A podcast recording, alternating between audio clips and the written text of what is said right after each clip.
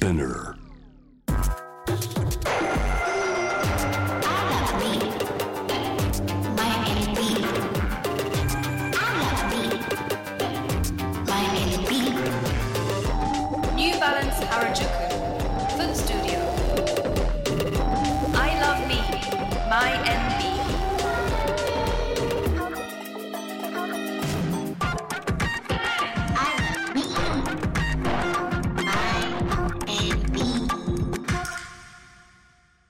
皆さんこんにちは。ノイハウスモナです。昨日から11月14日までニューバランス原宿店ではオープン5周年を記念してイベントを開催中です、えー店内ではさまざまな企画が行われていますがテーマは I love me, my NB 足から私を好きになる。ニューバランスを通して周りと比較せず自分らしさを認め自分を好きになるためのコンテンツがたくさん期間中展開されています。ここ4階ではニューバランス原宿フットスタジオというトークショースペースが、えー立ち上がっています。ゲストの方と一緒に足とスポーツ健康美容などさまざまなお話をしていきます。昨日から11月14日まで私のイハウスモノが MC を務めます。よろしくお願いします。さあそれではトークを始めたいと思います、えー昨日に引き続きテーマは足×スポーツです。ゲストはスケーターの岩澤志門さん。石塚拓也さんです。よろしくお願いします。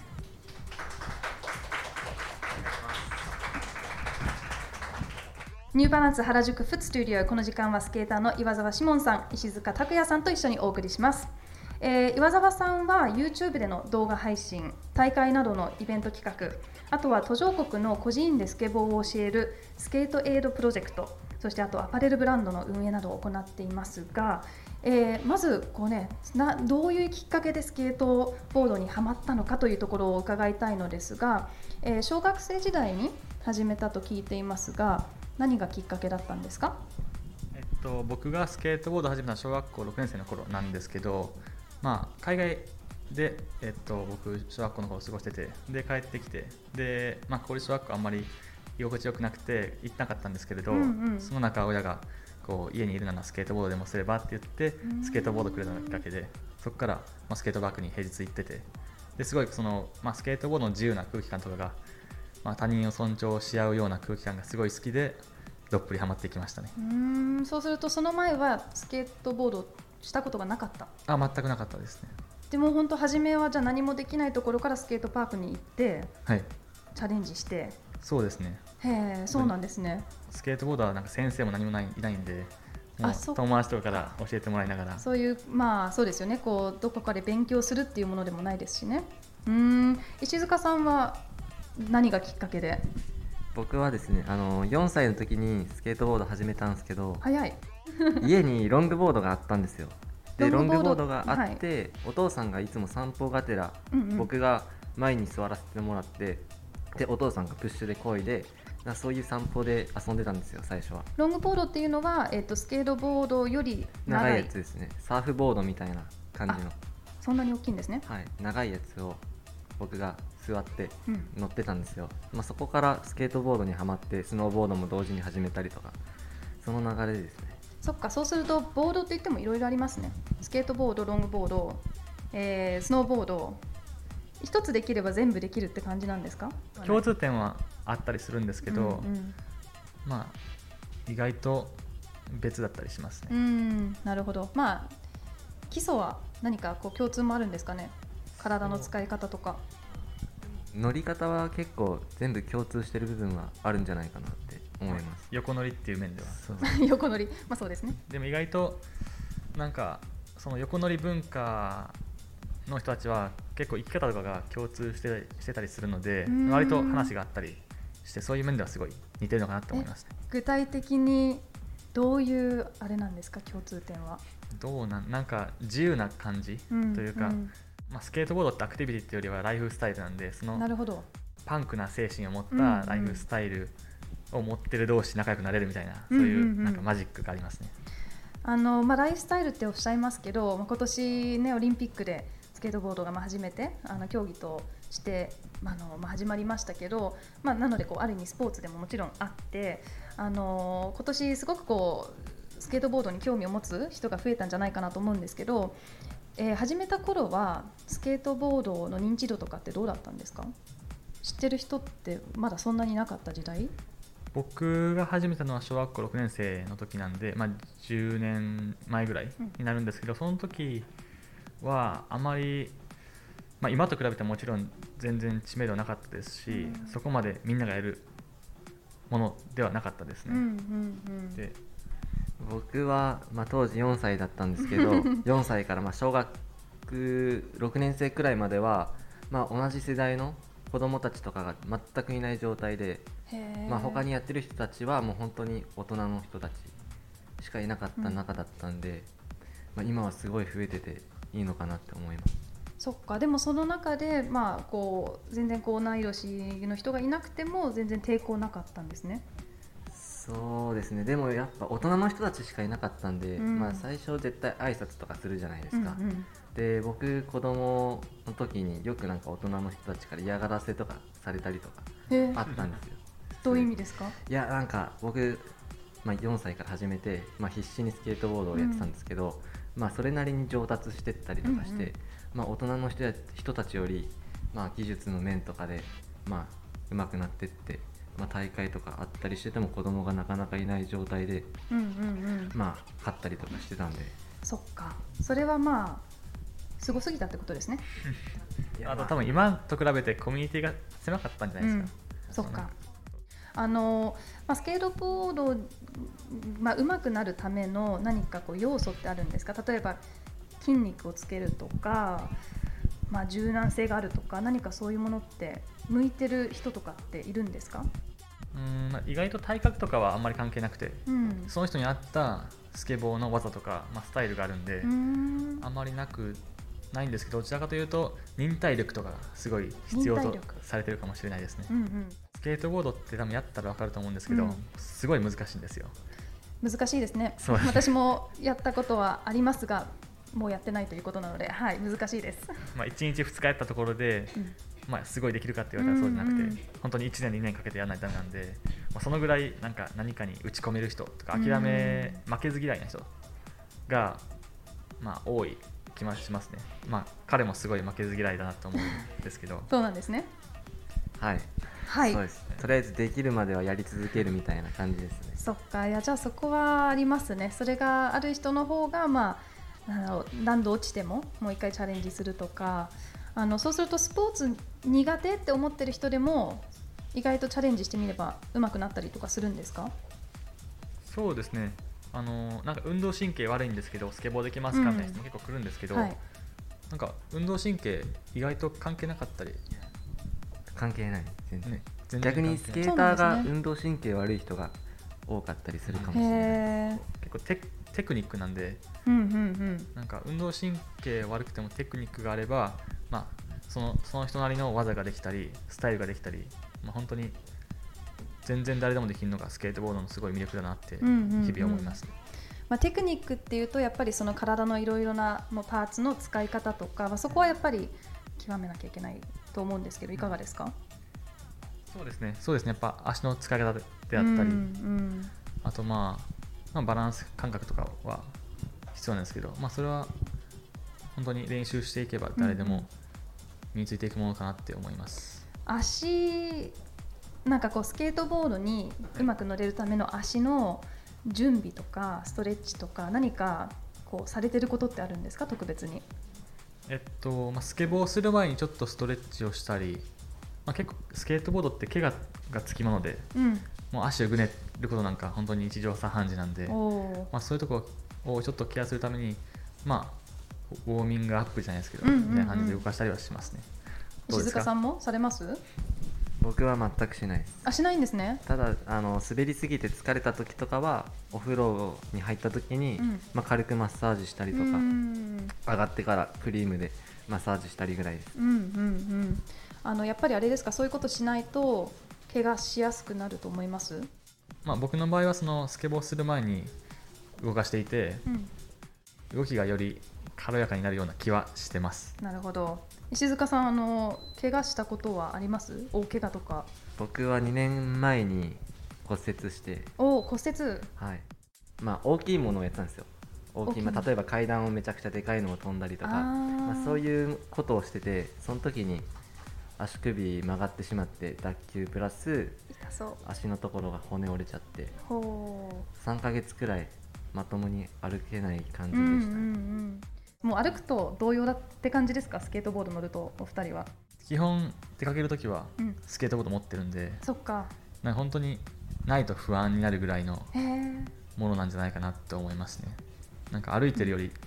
居心地いいんじゃねみたいな。まあ早いでですしね。そうですね。うん。なんかあのスケート、まあ、スケートボードというかスケーターの方で、まあ、ファッションも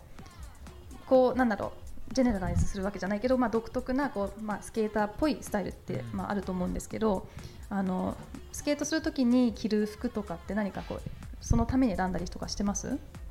なんかやっぱりそういうこういう服が流行ってるとかこういう服がトレンドですみたいなのあるんですけど、うん。まあ結局別に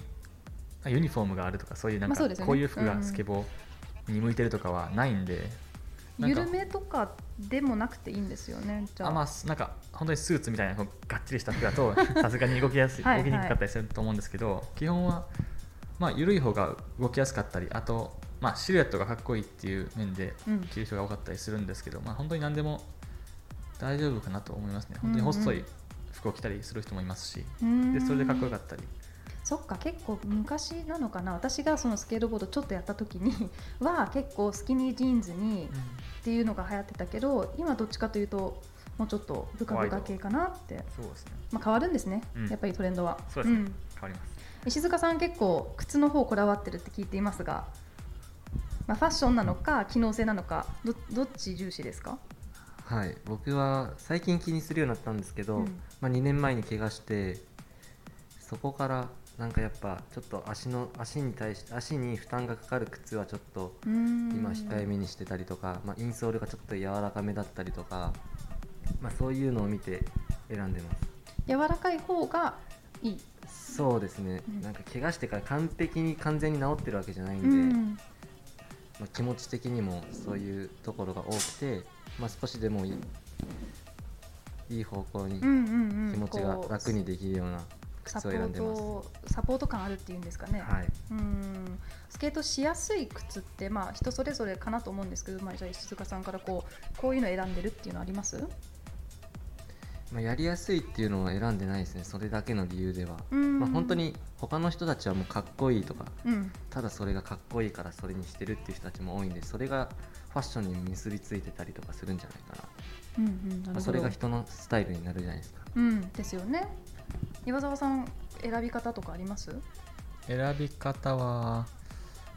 そうですね。まあ主に2点見ていて、うん。1点目が耐久性。うん。そのまあスケートボードって足をスケートボードの表面に貼っているグリップテープっていうヤスリみたいなものにすりつけて技をするんですけど、うんうん。まあ、それにす,、まあ、することですごい消耗するんですね靴が。あそっか。すり減ってしまう。それ,、まあ、そうそれに対しての耐久性があるのかっていうのを見たり、うん。で2点目は、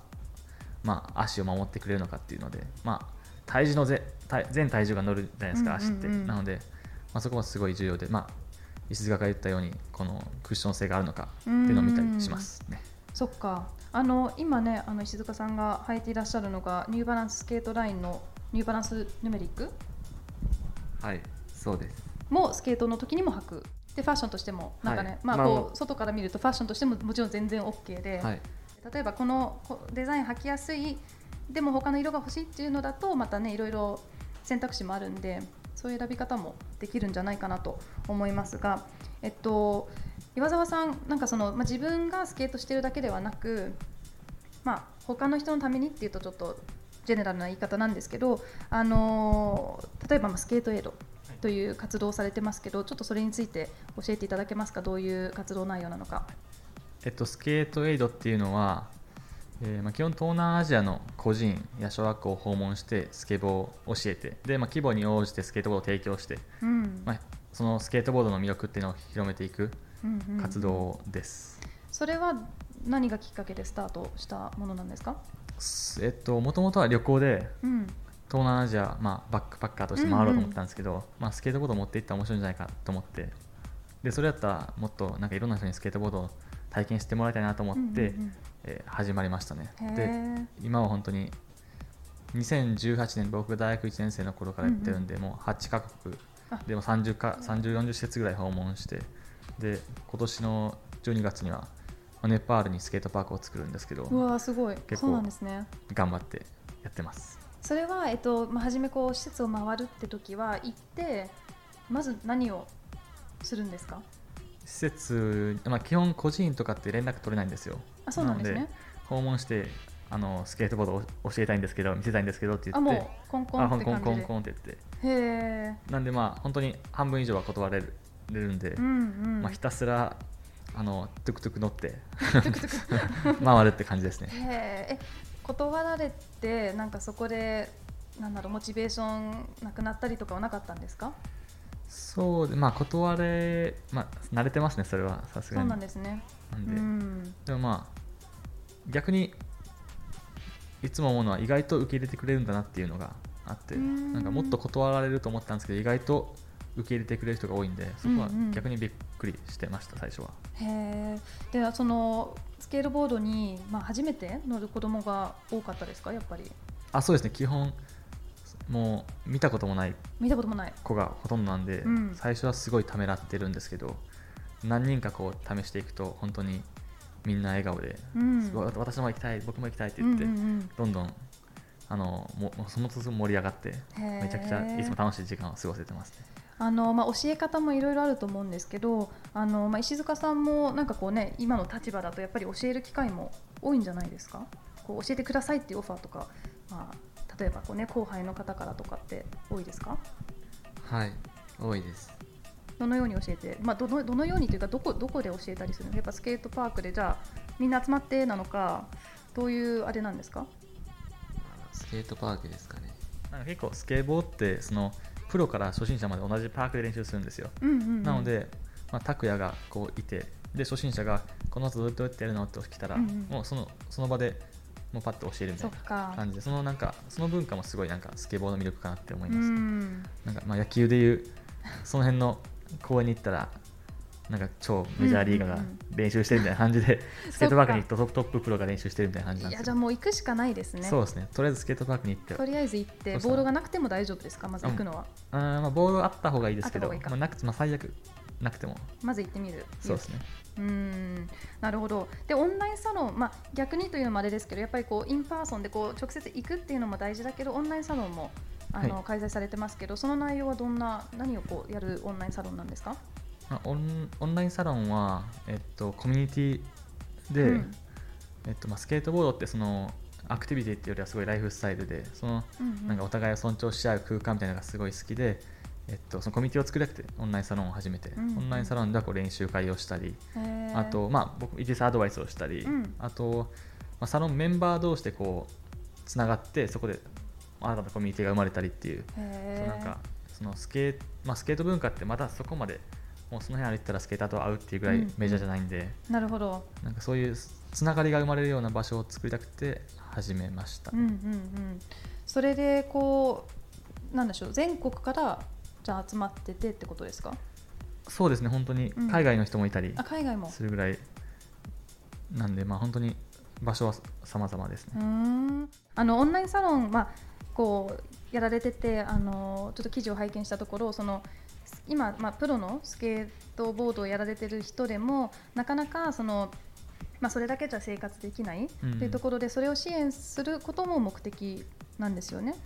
そうですね。あの、まあ、アーバンスポーツ全体の課題課題でもあるんですけどすごいスプレイヤーが食べていけないみたいな、うんうん。で日本で本当に多分スケートボードで食食べていけてるのは本当少ないんでそうなんですね。そういう課題も解決したくてさまざまなことをチャレンジしてて例えば去年だとその半年間あるプロスケーターにオンラインサロンでの月7万円のベーシックインカムを出して彼がどう変われるのかみたいなプロジェクトをしてみたり。それはじゃあメンバーが、まあ、例えば、まあね、何何十何百もいると、まあ、本当わかんないですけど何百円以出して、はい。でそれで賄うみたいな。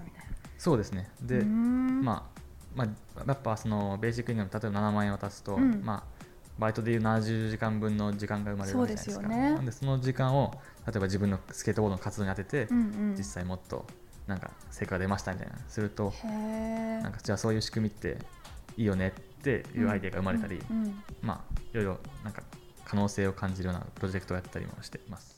そうですよね。だからまあこのオンラインサロン例えばスケートボードちょっと興味がある人だけでもこう参加することでまたその市場が広がったりとか、まあ、他の人の可能性が広がったりとか、あのいいですね。その、まあ、コミュニティ感。スケートボードならではの感じもあります。やっぱそのライフスタイルっておっしゃってましたけど。そうですね、まあすまあ、スケートボードって本当になんかアートなような感じで、うんうん。そういうコミュニティが魅力であったり生き方が魅力であるので、うんまあ、スケートボードに限ったことない限ったことではないと思うんですけど、まあ、そういう生き方に共感する人が集まっているので、やっぱすごいなんかそのコミュニティ団結力みたいなのがあります。なるほど。であの最近本も出されてそのような内容ももしかしてそこに書いてあったりとかするんですか？そうですね。あのスケートボードの本当にいろんな魅力があるんですけど、まあ、表面上でなかなかわからないような魅力を、うんうん。まあ、一冊にまとめて出しました。タイトルは？タイトルは、えっとまあ、僕に居場所をくれたうん。スケートボードが、えーこれからの社会のためにできることっていう、まあ、ぜひ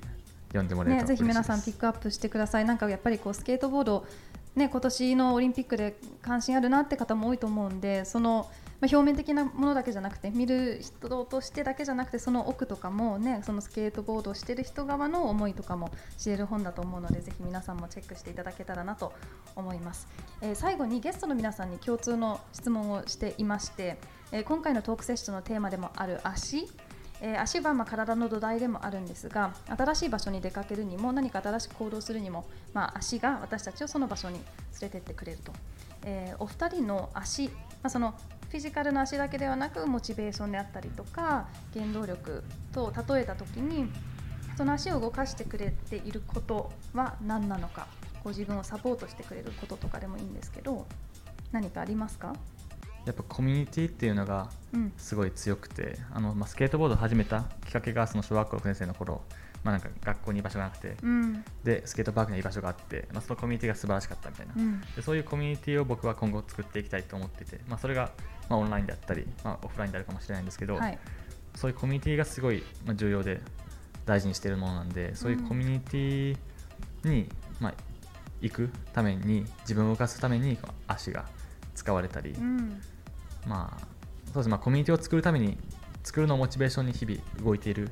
かなと僕は思っています。なんか実際僕とか拓也とかのこのこっちのコミここのコミュニティもすごい大事で、いつも一緒に会ってるんですね、静香さん何かありますか？スケボーです。そのものです。はい。いやでもなんかお話聞いててそうかなと思いました。もう本当ねなんかそれ24時間じゃなくて25時間使いたいっていうなんか印象なんで、やっぱりもうそれがメインですね、はいうんスケボーなかったらきついですかそうだねスケボーなかったら本当に何も考えられないですね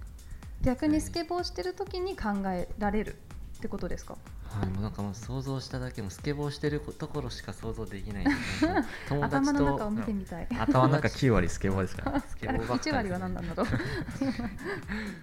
いやありがとうございます。スケボー大好きなお二人からいろいろ聞けてなんかそのかっこいいってだけじゃなくてやっぱそのあの奥にあるものも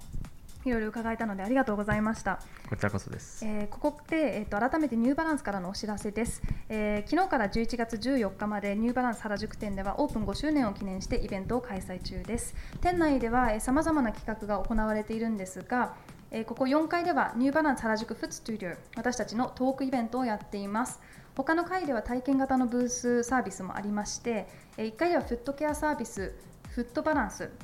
私も昨日体験したんですけど、えっと、フランスの伝統美容と日本のオリジナル技術を組み合わせた新しいフットケアシステムであのそれが14日まで誰でも、まあ、オープン中はいつでも、体験できるのでぜひチェックしてください。そして同じく1階ではシュークリーン靴のクリーニングサービスもあります。もしあの、ね、よくスケートボードで使っててちょっと汚くなってしまったっていう靴があればぜひそちらであのプロのクリーニングサービスがあるので、はい、そのようなものもぜひ試していただければと思います。えーということでここまではスケーターの岩澤志門さんと石塚拓也さんをお迎えしてまいりました。ありがとうございました。ありがとうございました。ありがとうございました。ここまでのお相手はノイハウスモナでした。ありがとうございました